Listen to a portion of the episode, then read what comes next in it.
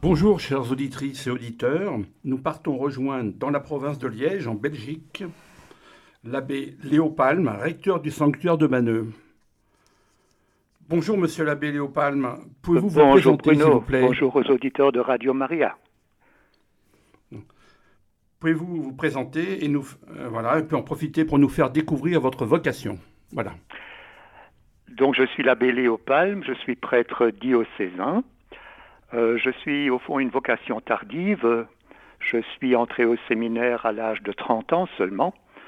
Donc euh, j'ai fait d'autres choses avant. J'ai été dans l'enseignement et j'ai enseigné les langues germaniques, l'allemand et l'anglais.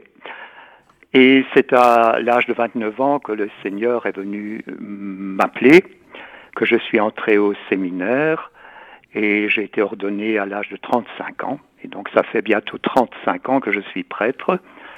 J'ai eu la joie de travailler pendant un certain temps au séminaire comme directeur spirituel.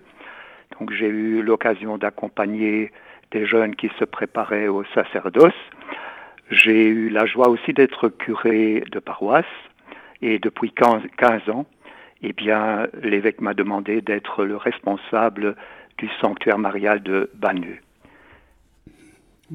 Alors, avec cette belle mission, pouvez-vous nous présenter le sanctuaire et son histoire?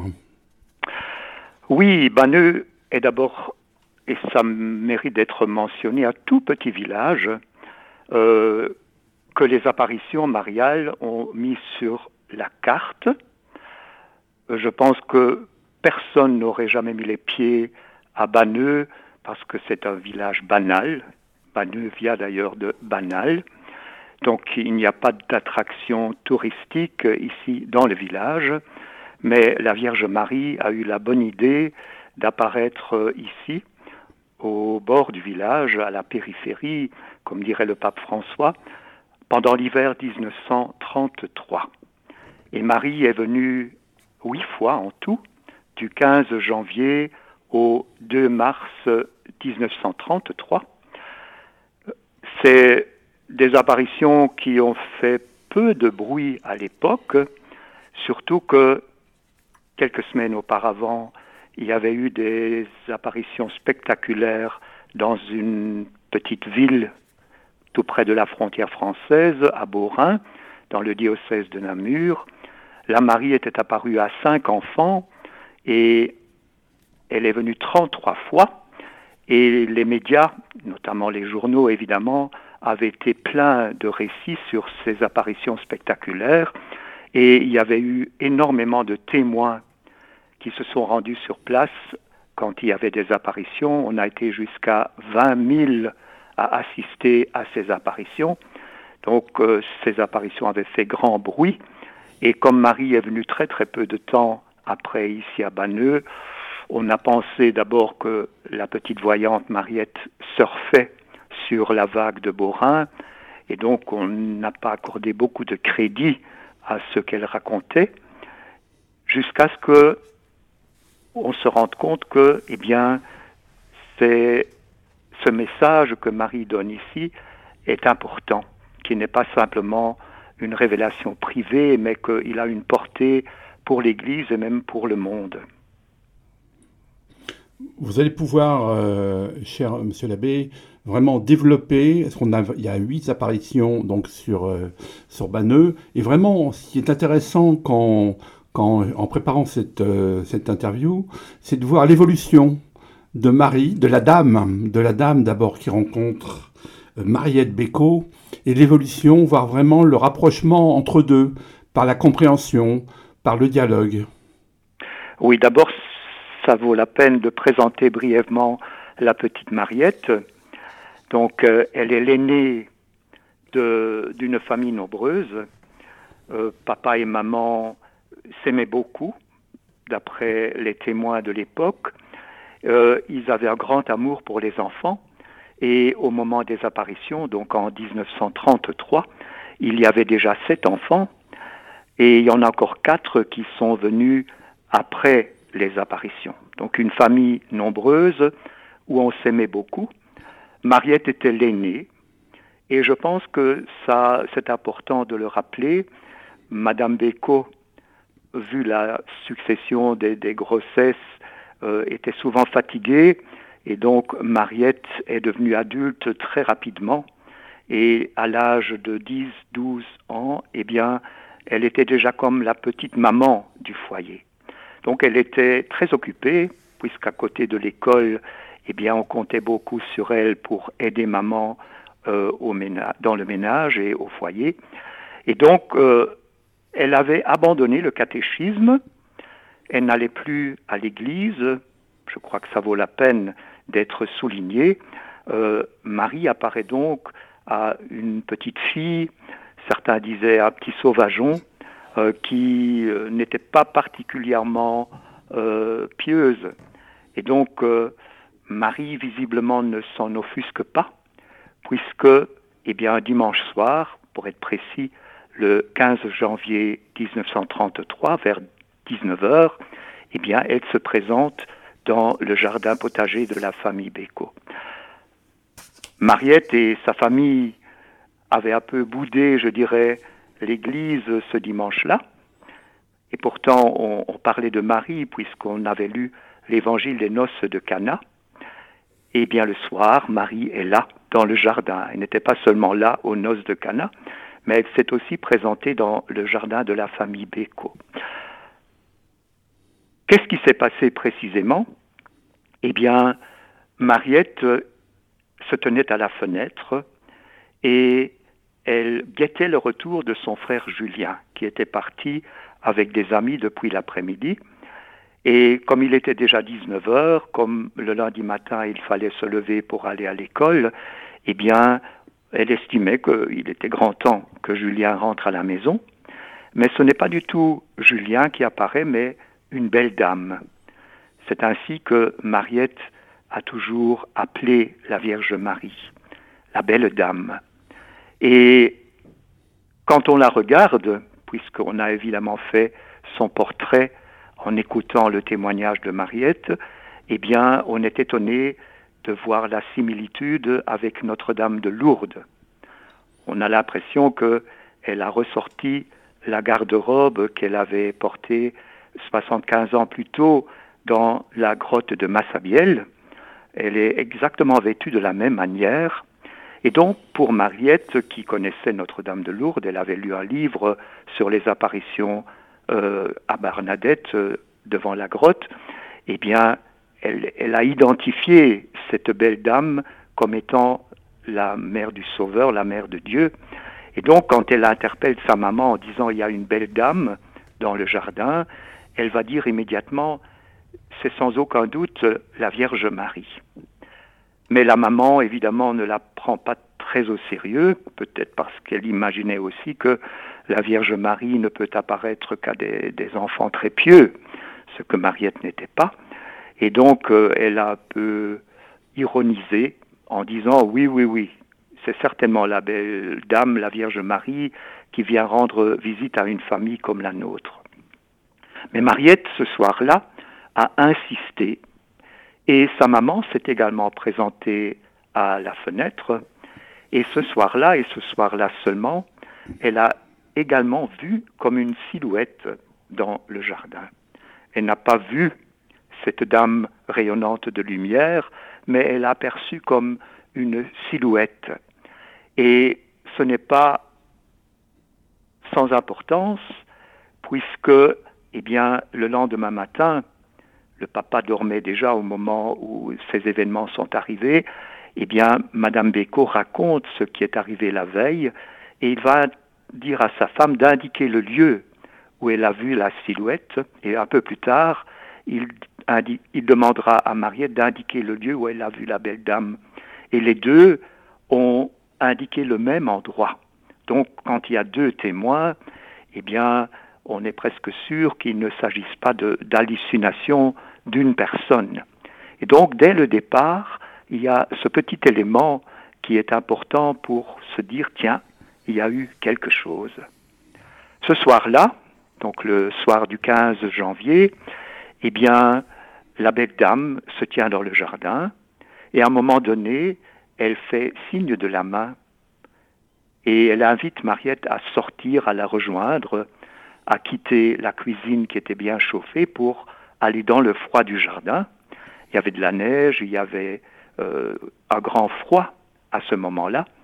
Et Mariette n'a qu'une envie, c'est de rejoindre cette belle dame.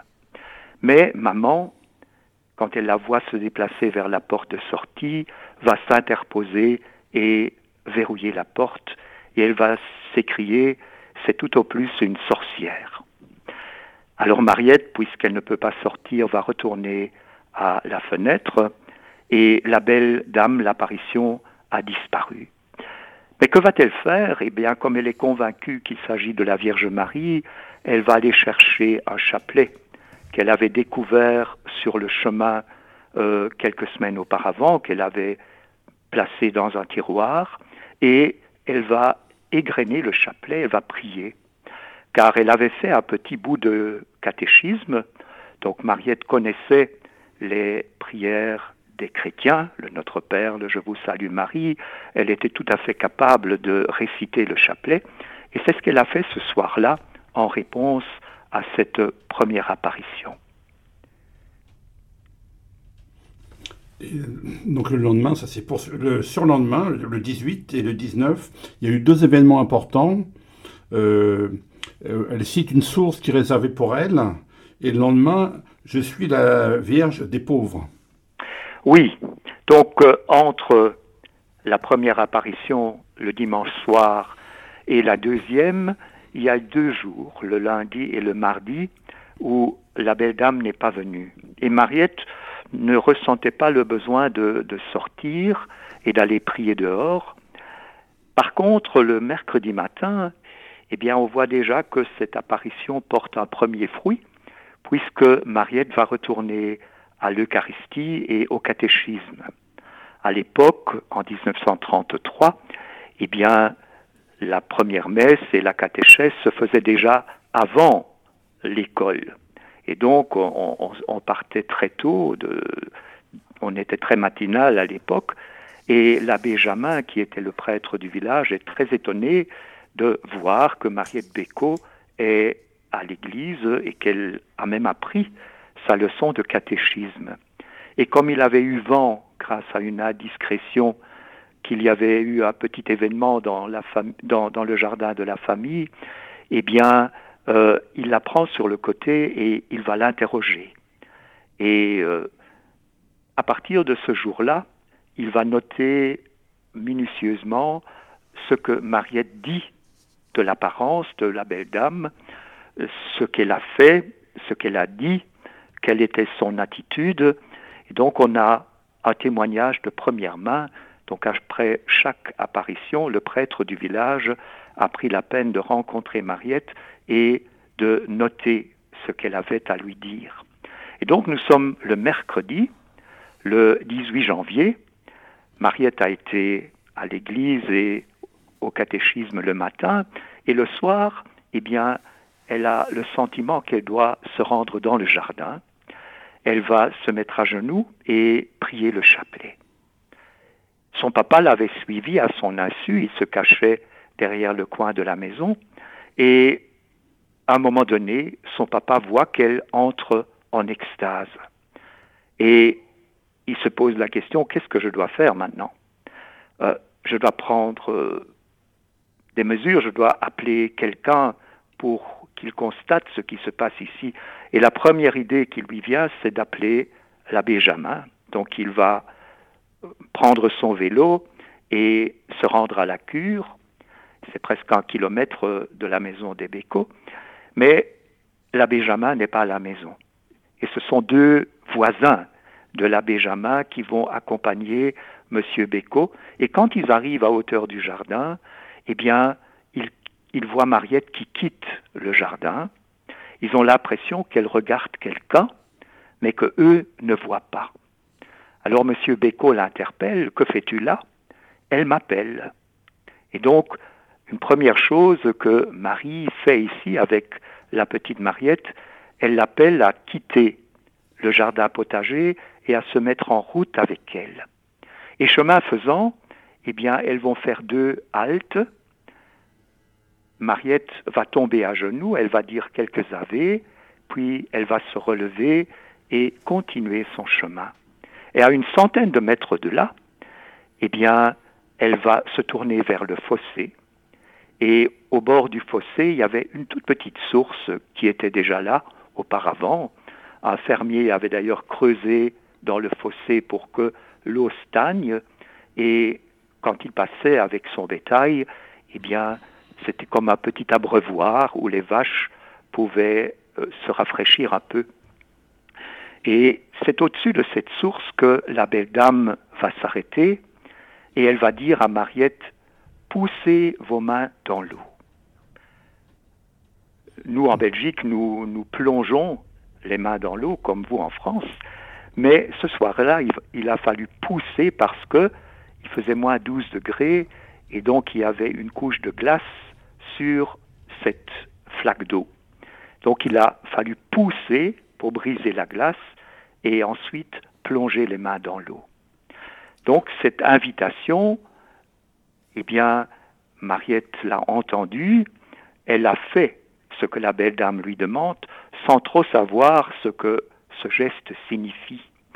Ben, je crois qu'il ne faut pas chercher de midi à 14 heures. Je crois que Marie veut la mettre en contact avec l'eau baptismale, un peu comme nous le faisons quand nous entrons dans une église, une chapelle. Dans le fond de la chapelle, il y a le bénitier. Nous nous arrêtons, nous prenons un peu d'eau bénite et nous signons sur nous le signe de la croix. Et c'est en tant qu'enfants de Dieu que nous entrons dans l'Église pour participer à la prière ou à l'Eucharistie. Donc Marie l'invite tout simplement à reprendre contact avec la grâce de son baptême. Et ce soir-là, la belle dame ajoute, cette source est réservée pour moi. Bonsoir, au revoir. Ce petit au revoir est important parce que Mariette va s'appuyer sur cette salutation, cet au revoir pour dire, eh bien, elle reviendra. Quand on dit au revoir à quelqu'un, eh bien, ça veut dire que bah, on va le revoir. Et donc, ce n'est pas un adieu, mais un au revoir. Nous y reviendrons à la fin du récit des apparitions. Alors là, on va avancer un peu. Donc le 19, une chose très importante, elle, lui annonce Je suis la Vierge des pauvres. Exactement. Et, euh, le vin, euh, puis vous allez pouvoir euh, développer un peu après. Le vin, donc la Vierge, c'est plus Madame, c'est plus la Dame puisqu'elle vient d'annoncer que c'était la Vierge des pauvres, c'est la Vierge qui répond Je désirerais une petite chapelle. Voilà. Et le 11 février, je viens soulager la souffrance. On y a vraiment une belle progression et c'est. Merci de nous le développer un peu. Tout à fait. Donc, euh, quand Mariette pose euh, à la dame la question Qui êtes-vous, belle dame? Elle répond Je suis la Vierge des pauvres, un nom nouveau qu'on n'avait jamais donné à la Vierge Marie. Et ce nom convient parfaitement pour la situation dans laquelle se trouve l'Europe à l'époque.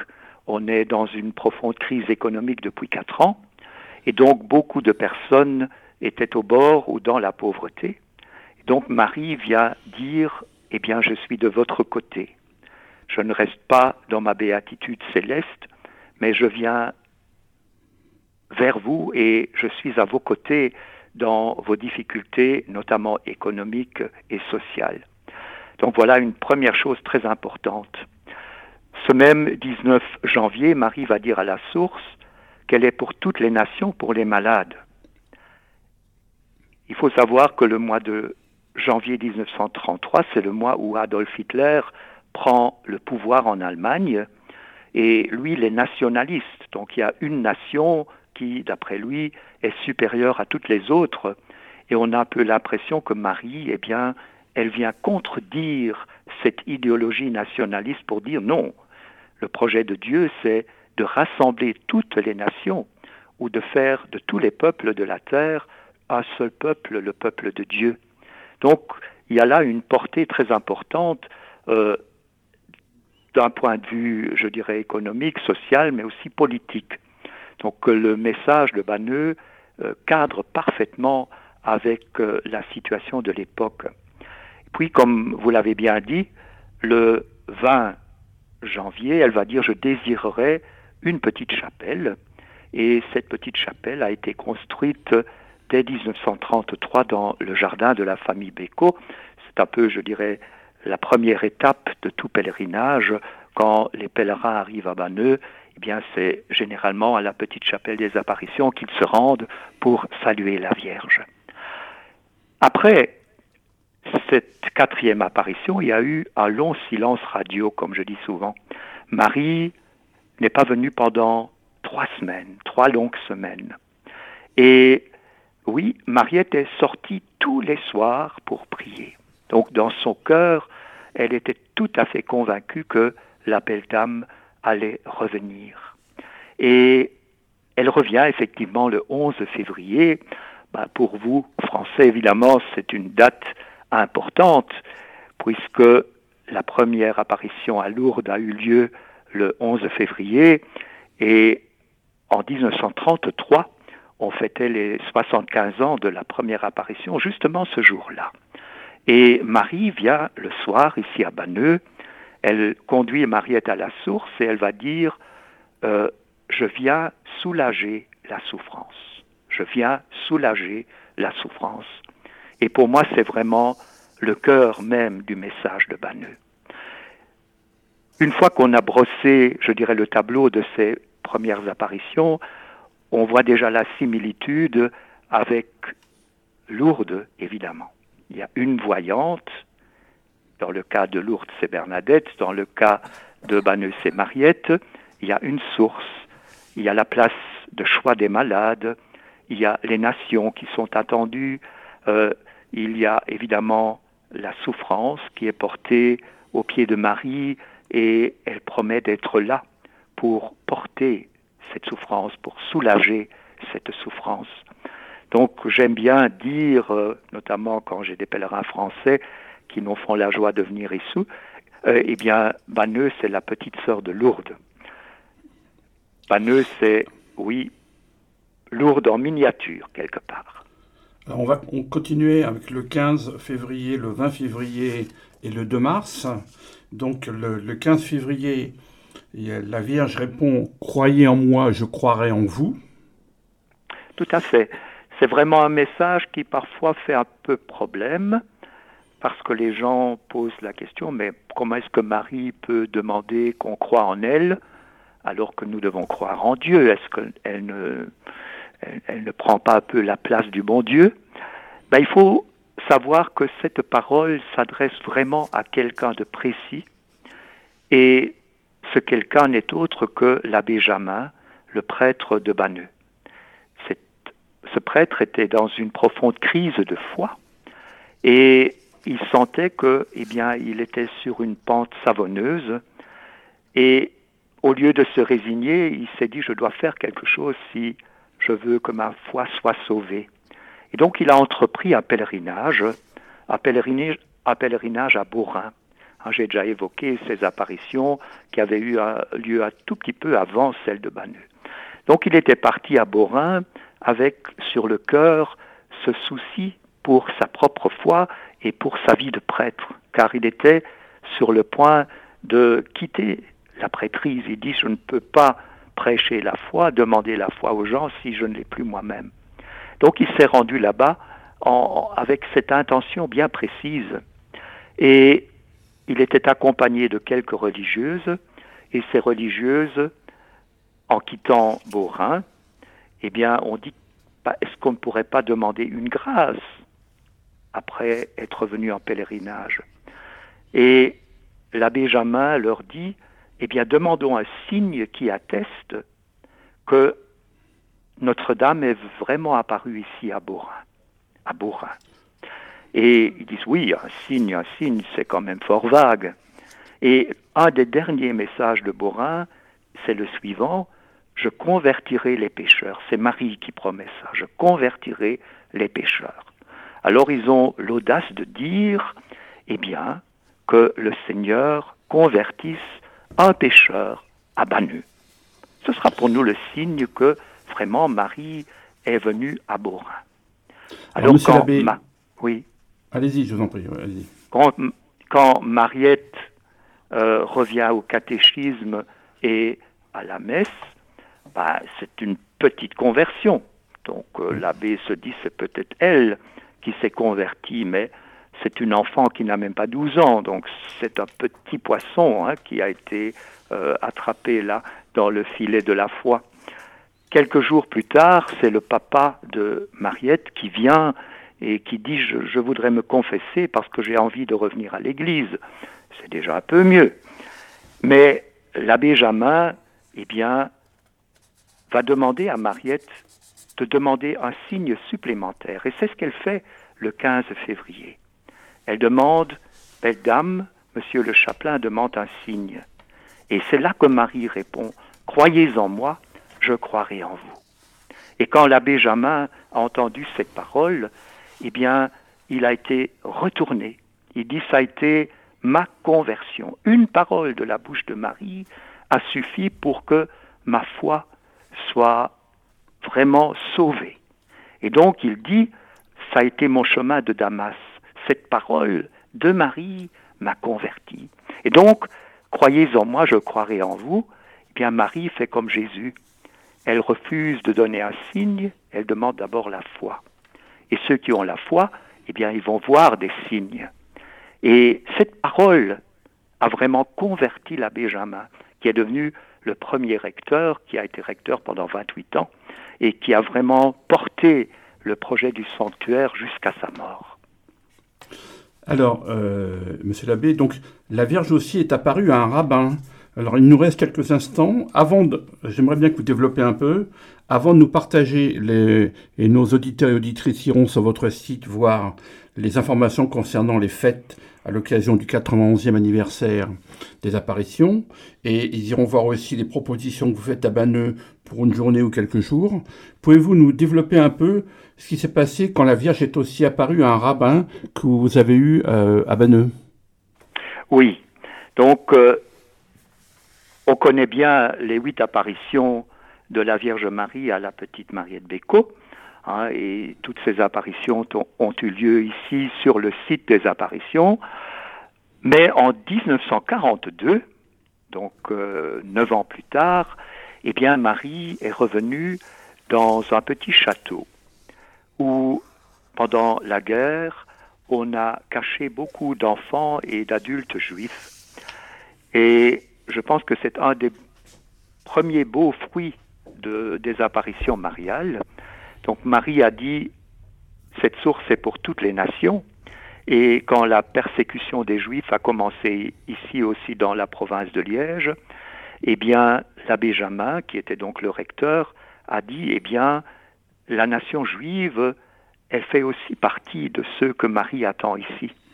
Et quand il a été question de, cacher des Juifs, eh bien, il a ouvert les portes du sanctuaire pour donner refuge à des enfants juifs, à des adultes juifs. Et l'évêque de Liège, monseigneur Kerkhoff, qui était évêque à l'époque des apparitions et qui était encore évêque en, en 42, eh bien, il a eu la visite du rabbin Joseph Lepkifker, qui, au moment de la razzia par la Gestapo, était heureusement absent de son domicile. Le rabbin était paniqué en disant Mais qu'est-ce que nous allons devenir? Et L'évêque de Liège a donc euh, promis qu'il trouverait une famille d'accueil pour l'épouse, pour les deux garçons de, du rabbin, et il s'est dit, le rabbin, je vais l'envoyer à Banneux. On va le mettre dans une soutane et on va le faire passer pour un curé rachitique qui est en convalescence à Banneux. Et donc le, le rabbin est monté ici le 29 août 1942. Il a été accueilli dans le centre d'accueil. On lui a indiqué sa chambre. Et quand le lendemain, eh bien, la sœur qui était responsable du centre vient voir comment s'était passée la nuit, elle le trouve livide et tremblant. Et il demande que on appelle l'évêque parce qu'il doit lui parler d'urgence.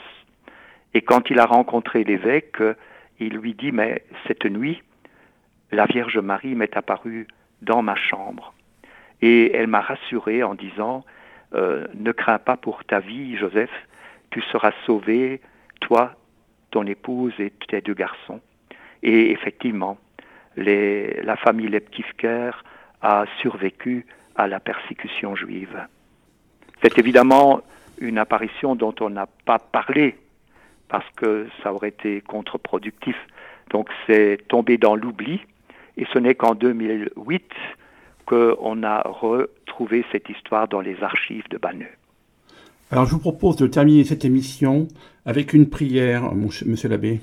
Voilà, j'ai trouvé une prière qui a été écrite par un père jésuite, quelqu'un qui était un grand ami de Mariette Bécaud. Et voilà la prière que il nous propose et que je vous propose.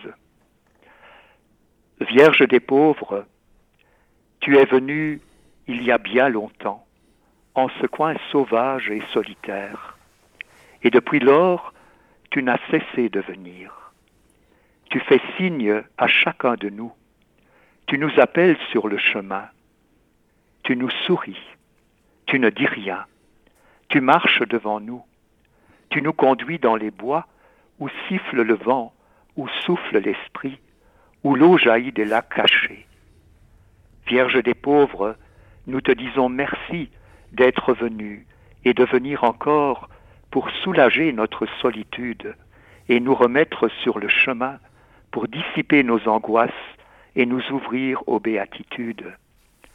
Vierge des pauvres, apprends-nous à prier davantage, à croire sans réserve, à crier au fond de notre fange, pauvres et pécheurs que nous sommes, prisonniers de notre confort, pour que nous ouvrions notre porte, que nous ouvrions nos frontières, que nous ouvrions notre cœur aux appels de notre Père et aux détresses de nos frères et sœurs. Amen. Ben, cher Monsieur l'abbé Léopalme, il me reste à vous remercier au nom des auditrices et auditeurs de Radio Maria France pour votre participation à cette émission. C'est avec grande joie. Merci Bruno. Bonne journée. Au revoir. Au revoir. Monsieur l'abbé. Chers auditeurs et auditrices de Radio Maria, nous étions dans l'émission Sanctuaire et Communauté. Avec Bruno, nous avons découvert le sanctuaire Notre-Dame de Banneux en Belgique. Merci à Monsieur l'abbé Léo Palme qui nous a offert ce très beau témoignage sur Mariette Béco. Si vous souhaitez réécouter cette émission, n'hésitez pas à le faire sur notre site en podcast sur le www.radiomaria.fr.